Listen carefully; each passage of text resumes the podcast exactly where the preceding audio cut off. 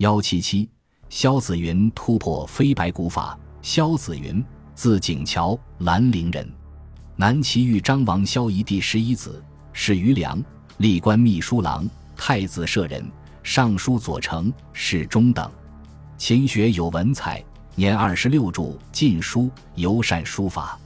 在梁末侯景之乱中，子云逃往民间。太清三年三月，攻城失守，东奔晋陵。饿死于显灵寺僧房，年六十三。萧子云少系二王，晚学中咒，取法浅显，而微变字体，多所创意。善草行小篆楷隶章草诸体兼备，又创小篆飞白。及其暮年，今古易备，明改当世，举嘲笑之。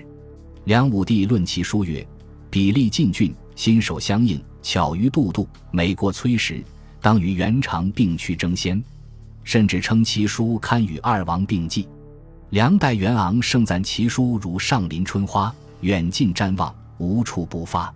萧子云对书法艺术的最大贡献是改变蔡邕、张敬礼、王羲之、王献之等人的飞白古法，另创小篆飞白。他轻浓得中，犹若禅意严肃，尤物崩云，笔势意趣飘然。言妙之极，难与为比，从而将飞白之书发展到新的最佳境界。西岐书淹没无存，唯见康福寺古壁上于一飞白萧字，一直保留到唐代，使后世得以睹其真容。唐代建古善书名家韩晃在这席为官时，于建康福寺发现此萧字，嗟叹异常，遂迁之于南许官舍，至于海流堂左右之壁。不时俯瞰赏玩，韩晃卒后，书画家李约得知，又将此萧字在还洛阳人封李地，专为之建立精舍，陈列于壁，名之曰萧斋。李氏视若珍宝，自称每阅完此记，而图书之光如逢古人，似的良友。知者相贺，比获兰亭之书，并为之作赞曰：“子云陈良，萧字于贵。”点画均平，姿形端逸，既绝耳素，明空传记，明纸褒贬，唯此一字。唐张弘敬特传《萧斋记》，称必字其纵，乃为稀宝。由此不难看出，萧子云的小篆飞白之艺术价值与深远影响。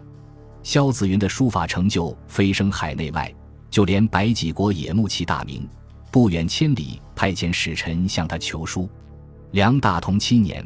子云初为东阳太守，白济国派人至建康求书，适逢子云为郡，即将乘舟出发。使臣在岸边恭候，见离船三十余步，且行且拜。行至船前，子云遣人相问，答曰：“世中尺牍之美，远流海外。今日所求，唯在铭记。”子云乃停船三日，书三十纸与之，或金或数百万，真乃一字千金。萧子云为人吝啬，当时向他求书的人很多，他却从来不用好纸书写。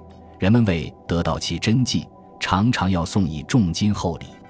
萧子云视书法为谋利手段，赚得大批钱财，最后却活活饿死。这或许能给后世一些有益的启示。